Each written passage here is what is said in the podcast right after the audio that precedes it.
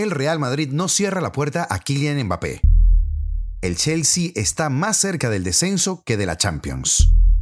Foden le enseña el camino a Guardiola y Mourinho ve la roja en medio de la polémica. Bienvenidos a Daily, episodio número 42 de un podcast con números dignos de mostrar en Instagram y retratar a más de uno. Comenzamos.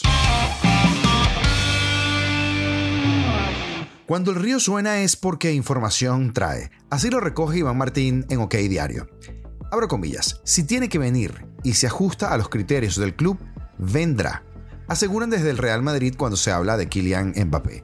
En el club saben que ahora es muy complicado iniciar cualquier tipo de conversación, pero nadie cierra la puerta al crack para el futuro.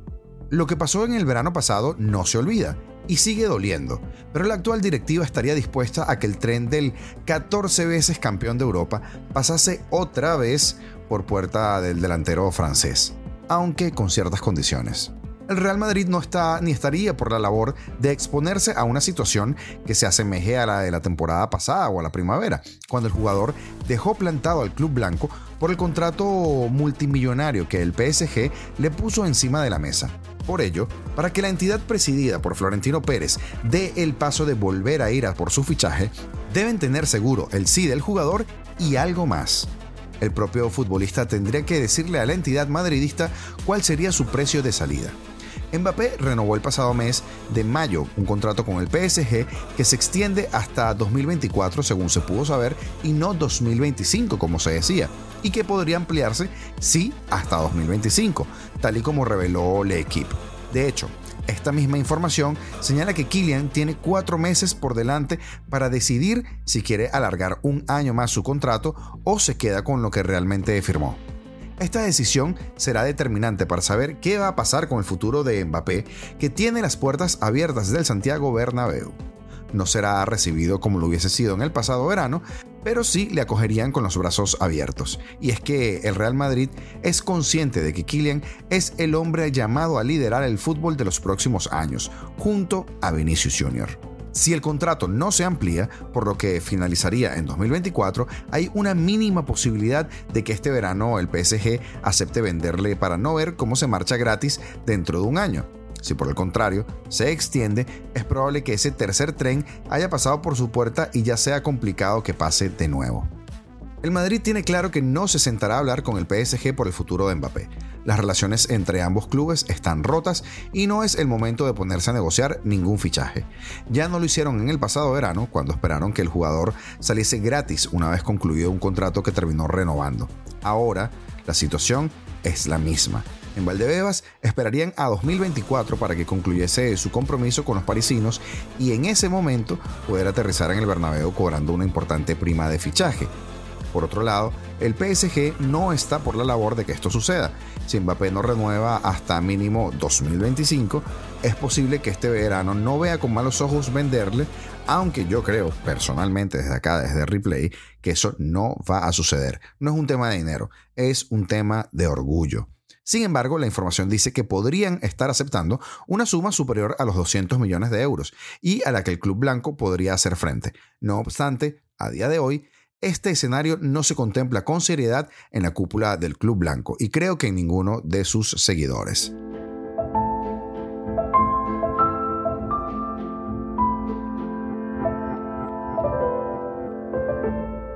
Y la alarma en el Chelsea es total.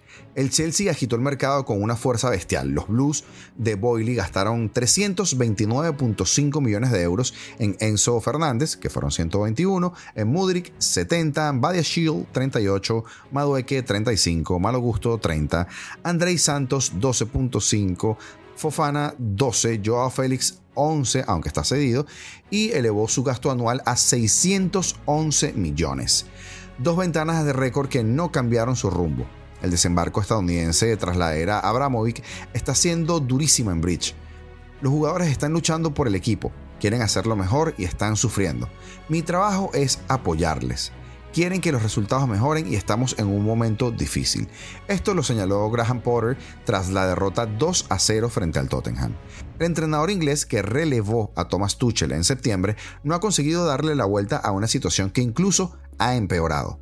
El alemán ganó el 43% de los encuentros que dirigió esa temporada antes de ser tempestivamente despedido y Potter únicamente el 35%. El entrenador inglés está en el disparadero y sigue en el cargo por la apuesta total de Boyle. El estadounidense confía en un técnico por el que pagó 20 millones al Brighton y que sabe que despedirlo le costaría 55, al tener contrato hasta 2027, según publica The Telegraph. Si los resultados no son lo suficientemente buenos, que no lo son en este momento para un club como el Chelsea, no puedo confirmar en que me respalden para siempre. Asumo toda la responsabilidad. Queremos mejorar y mi trabajo es seguir adelante y trabajar con unos jugadores que están dolidos para darle la vuelta a la situación, apuntó Potter. El 2023 del Chelsea es todo un drama.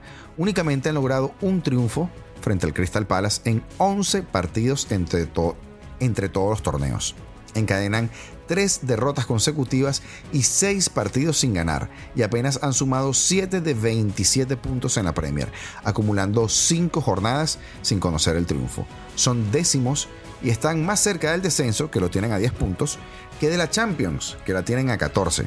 Aunque tienen un encuentro menos que el Tottenham, que va de cuarto, se ha terminado de hundir después de una temporada postmundial irregular. Solo en la 1993-1994 con Glenn Hoddle 24 puntos y en la 2015-2016 con Mourinho 29 puntos, tenían menos unidades que ahora, que tienen 31 puntos. Aquellas temporadas las terminaron decimocuartos y décimos, y obviamente fuera de Europa. La amenaza se cierne sobre un equipo que hace un año tenía 47 puntos y era tercero con Tuchel, no entrar en la Champions puede ser un golpe enorme en lo deportivo y en lo económico para un megaproyecto que se quedó sin la Carabao Cup y la FA Cup en 16 avos y que está a 26 puntos de liderato y que tiene que remontar en la vuelta de los octavos de la Liga de Campeones la derrota 1-0 en la ida ante el Dortmund. Que un club tan grande como el Chelsea sea décimo y esté fuera de las copas y encare la vuelta de los octavos de Champions 1 a 0 por debajo, con la cantidad de dinero que se ha gastado, es impensable. Esto lo afirmaba a la BBC el ex internacional Paul Robinson. Dos derrotas seguidas en un club como el Chelsea son una crisis. Los nuevos propietarios quieren ir en una dirección diferente, hacer su proyecto y Potter es el hombre y le darán el mayor tiempo posible. Pero la presión es cada vez mayor porque no consigue los resultados. Un dato ejemplifica su falta de competitividad. Los Blues no han ganado a ningún equipo del Big Six esta temporada y encadenan 10 salidas sin conocer la victoria. Potter no da con la tecla. Hace cerca de 4 cambios, 3,9 en su 11 antes de cada jornada, récord en la historia de la Premier. 4-2-3-1, 4-3-3, 3-4-3 han sido los sistemas utilizados por un entrenador que ha probado de todo y dado minutos a 33 jugadores. Y esto sin éxito. Han encajado más goles, 25, que los que han anotado, 23. El Chelsea no funciona y los nuevos fichajes no han dado ese plus a un equipo que es vulnerable atrás, aunque es arriba donde más falla. La falta de un 9, Potter no confía en Aubameyang y las pruebas hechas a Havertz y a Fofana no han dado resultados. Sus máximos goleadores, Sterling y el propio Havertz, apenas suman 6 dianas entre todos los torneos, una sequía que ataca a unos Blues que se han entrenado sin marcar en sus últimos 3 partidos ante el Dortmund, Southampton y Tottenham. Y en los anteriores 6, solo Joao Félix fue capaz de mojar frente al West Ham. Son el séptimo equipo menos goleador, 23 tantos, de la Premier. Todo un drama.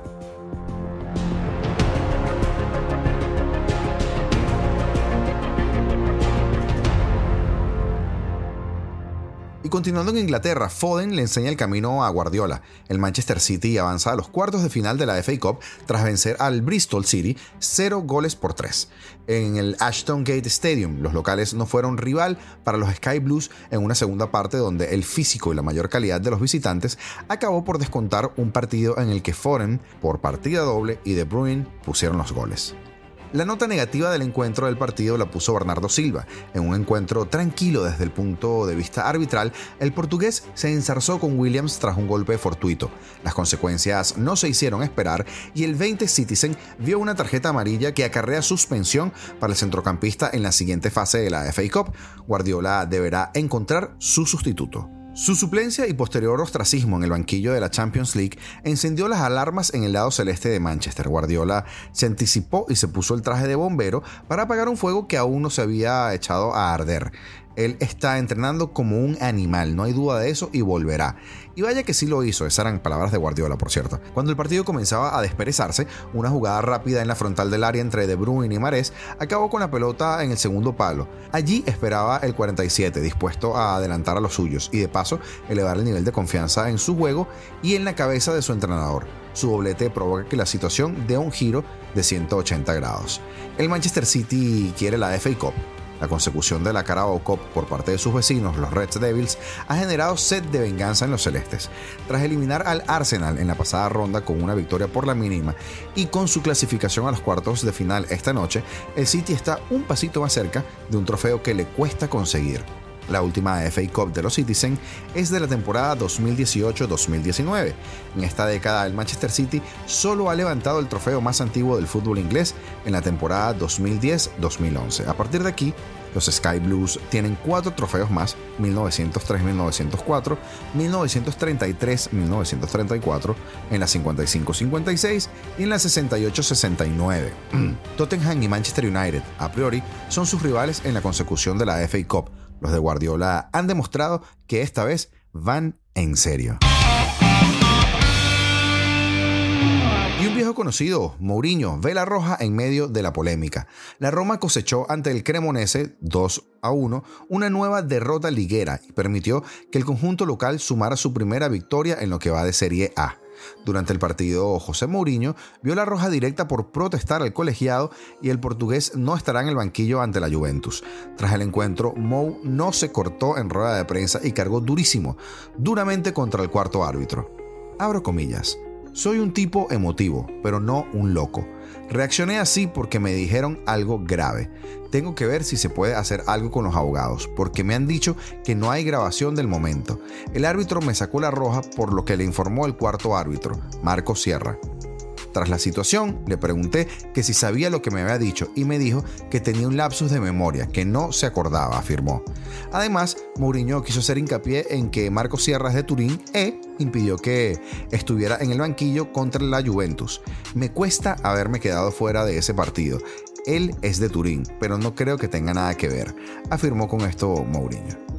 Y comenzamos un nuevo mes y a la espera de un clásico o de otro clásico que se jugará el día jueves, el día de hoy tendremos clasificatoria de la Copa de Libertadores. Huracán estará enfrentando a Boston River, Independiente de Medellín al Nacional y el Atlético de Mineiro al Carabobo. En Inglaterra se estará jugando el Arsenal Everton y el Liverpool Wolverhampton. También habrá partido de Copa del Rey entre Osasuna y Athletic de Bilbao y la Copa de Francia también tendrá sendos partidos. Gracias por estar ahí como siempre, gracias por seguirnos en todas nuestras redes sociales. Si no lo has hecho, pues te recomendamos que vayas a hacerlo y ya será hasta el día de mañana.